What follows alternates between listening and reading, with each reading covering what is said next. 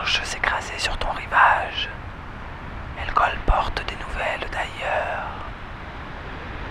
Ausculte les profondeurs occultes des déferlantes qui écument, qui roulent et s'éclatent sur le sable. Dans l'obscurité salée, tu verras peut-être les regards enflammés de celles et ceux que l'on a oubliés. Laisse-les venir à toi.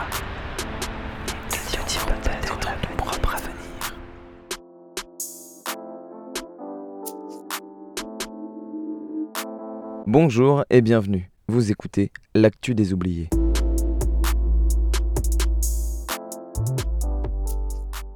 À l'heure où l'actualité semble envahie par les chiffres des contaminés du Covid, par les faits divers et les attentats, il nous a semblé urgent de changer de prisme. Le monde est un océan qui se soulève. Au cœur de ces vagues règne ce qui fait de nous des êtres vivants. Écoutons déferler cette écume.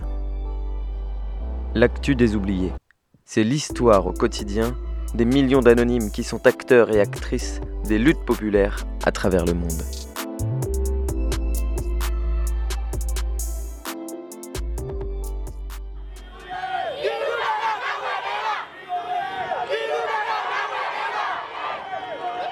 Cette semaine, nous partons en Birmanie, où la résistance, loin de faiblir, s'organise et met en difficulté la dictature. Les opposants et les opposantes au coup d'État sont désormais lancés dans une lutte sur le long terme. Partout au Myanmar, on parle désormais de final fight, de bataille finale pour écarter définitivement l'armée du pouvoir.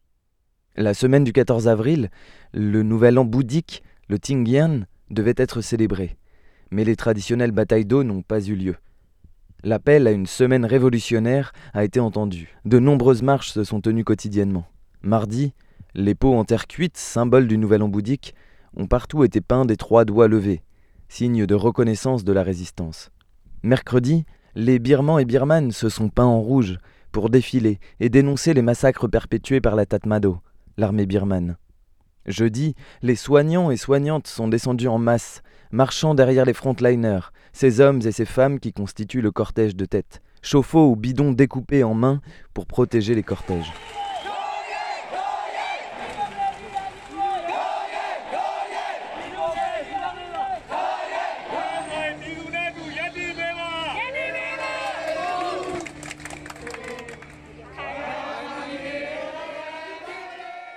Certes, les grandes marches sont moins fournies, tant la répression est violente et arbitraire.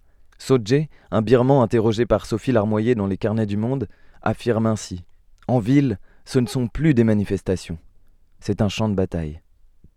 710 civils ont été tués par la junte depuis le coup d'État il y a deux mois et demi, et 3000 personnes ont été arrêtées. Le seul fait de filmer l'espace public peut conduire à une arrestation.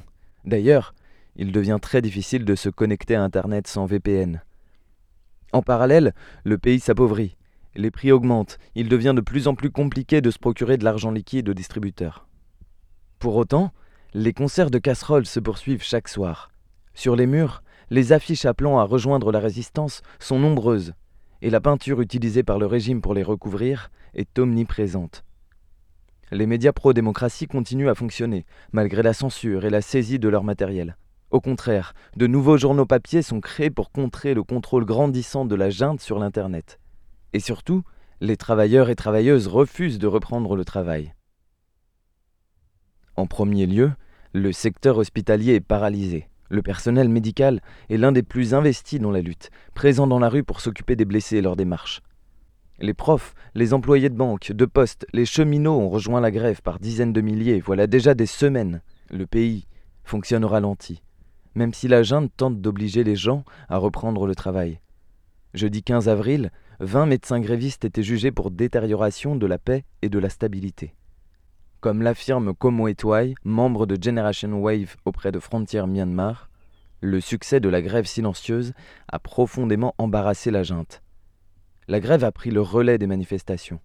Les gens n'osent plus sortir en masse, mais ils montrent toujours la force de la résistance au coup d'État en empêchant le pays de fonctionner. D'autant plus que cette grève s'accompagne d'un boycott des impôts, des services de l'État et des entreprises partenaires de l'armée.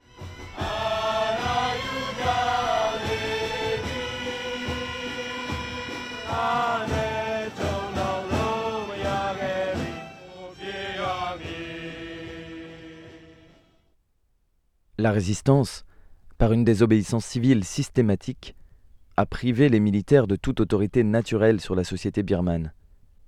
L'armée ne règne plus que par la violence, elle n'a plus de soutien massif implanté dans la société. La désobéissance civile gagne les petites villes, comme à Tamou, où les habitants ont érigé des barricades pour protéger leur quartier. Ils et elles ont ainsi constitué une zone échappant au contrôle de l'État, et après avoir été attaqués par l'armée, ont commencé à se procurer des armes et des grenades, et luttent maintenant pied à pied pour conserver cette zone libre. Globalement, le mouvement de résistance tente de s'armer et de mener des actions violentes. Dimanche 11 avril, une bombe a explosé dans une banque appartenant à l'armée, à Mandalay, deuxième ville du pays. Jusque dans les campagnes, les barrages fleurissent pour freiner la progression de l'armée dans les zones du pays qui échappent à son contrôle.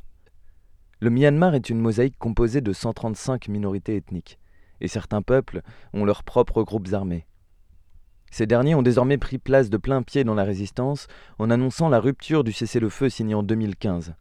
Samedi 10 avril, l'Alliance de la Fraternité s'est ainsi emparée d'un poste de police dans l'État Shan. Et la KNU s'est emparée d'une base militaire. Ailleurs, des escarmouches ont opposé l'armée à la KIA, armée indépendantiste du Kachin. En représailles, des bombardements ont eu lieu là où l'armée ne peut pas accéder par voie terrestre.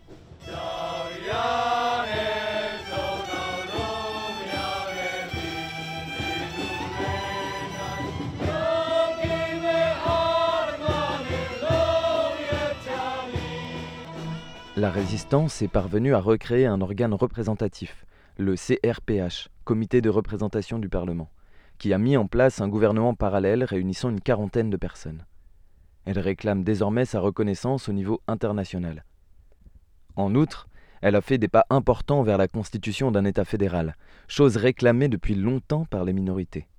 L'un des enjeux principaux et immédiats est la mise en place d'une armée fédérale, au sein de laquelle participeraient tous les peuples composant le Myanmar. En somme, la dictature est en train de créer une alliance contre elle, inédite, entre les différentes composantes ethniques du Myanmar. Les peuples minoritaires voient une occasion inespérée de mettre à bas les nationalistes Bamar pour former un État fédéral et fraternel. Une aspiration partagée par une majorité de la population, car la visibilité que la lutte a offert à ces minorités a permis une prise de conscience de l'ensemble du peuple birman. Nous regrettons. Comment pouvions-nous ne pas savoir ce que vivaient les ethnies pendant toutes ces années? Questionne ainsi une jeune birmane. Tindin, interrogé par l'AFP, explique encore. Aujourd'hui, tout le monde subit et découvre la cruauté de la Tatmado. Les Bamas réalisent ce qu'a pu être le quotidien des autres ethnies pendant toutes ces années. Et les factions armées rebelles, jusque-là considérées comme des obstacles à l'unité, voire comme des terroristes, deviennent un atout pour combattre la dictature. La réconciliation est d'ailleurs un objectif majeur de cette armée fédérale. Au-delà de l'union des groupes minoritaires, elle doit pouvoir attirer des combattants bamars, et y compris des déserteurs de l'armée. Des officiers qui ont choisi de rejoindre la résistance ont ainsi appelé les soldats qui désapprouvent le coup d'État à prendre leur courage à deux mains pour se retourner contre leurs généraux. S'adressant aux soldats, le capitaine Tun Miat Aung déclare ainsi Il ne sera pas possible de gagner si le peuple est désarmé. Nous devons créer l'armée fédérale peut-être la meilleure chance de faire tomber la dictature, comme le confie Ung Ja aux frontières Myanmar. Avant, seuls les non-Bamars luttaient contre l'armée. Désormais, même les gens qui vivent en ville ont fait face à de nombreuses attaques violentes de sa part. C'est pourquoi il est temps de combattre ensemble.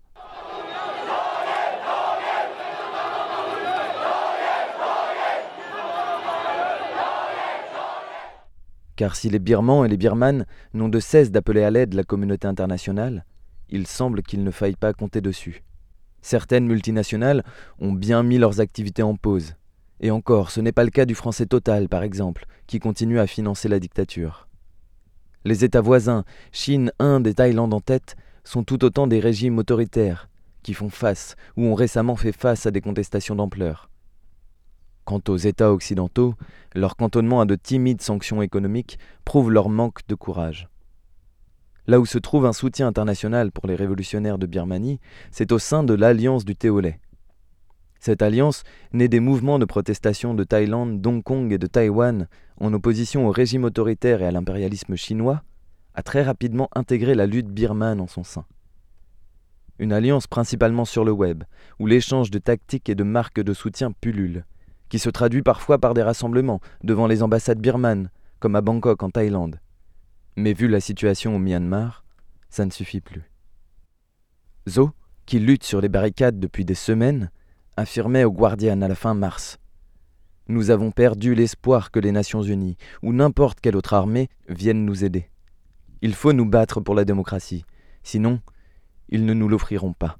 Il nous faut cette armée fédérale constituée par tous les groupes ethniques, et alors l'armée du peuple deviendra la nouvelle Tatmado. Les appels à prendre les armes et à créer cette armée fédérale sont de plus en plus réguliers. De nombreux jeunes de toutes origines s'engagent dans ces guérillas. On estime que 20 à 30% de ces nouvelles recrues sont des femmes. La jungle, dans les régions frontalières, devient un véritable camp d'entraînement où l'on travaille à faire chuter la dictature.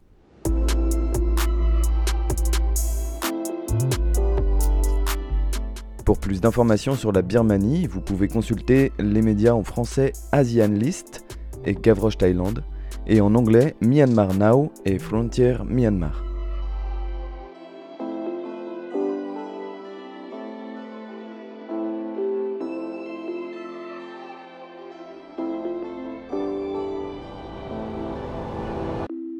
L'actu des oubliés. Chronique quotidienne des luttes populaires.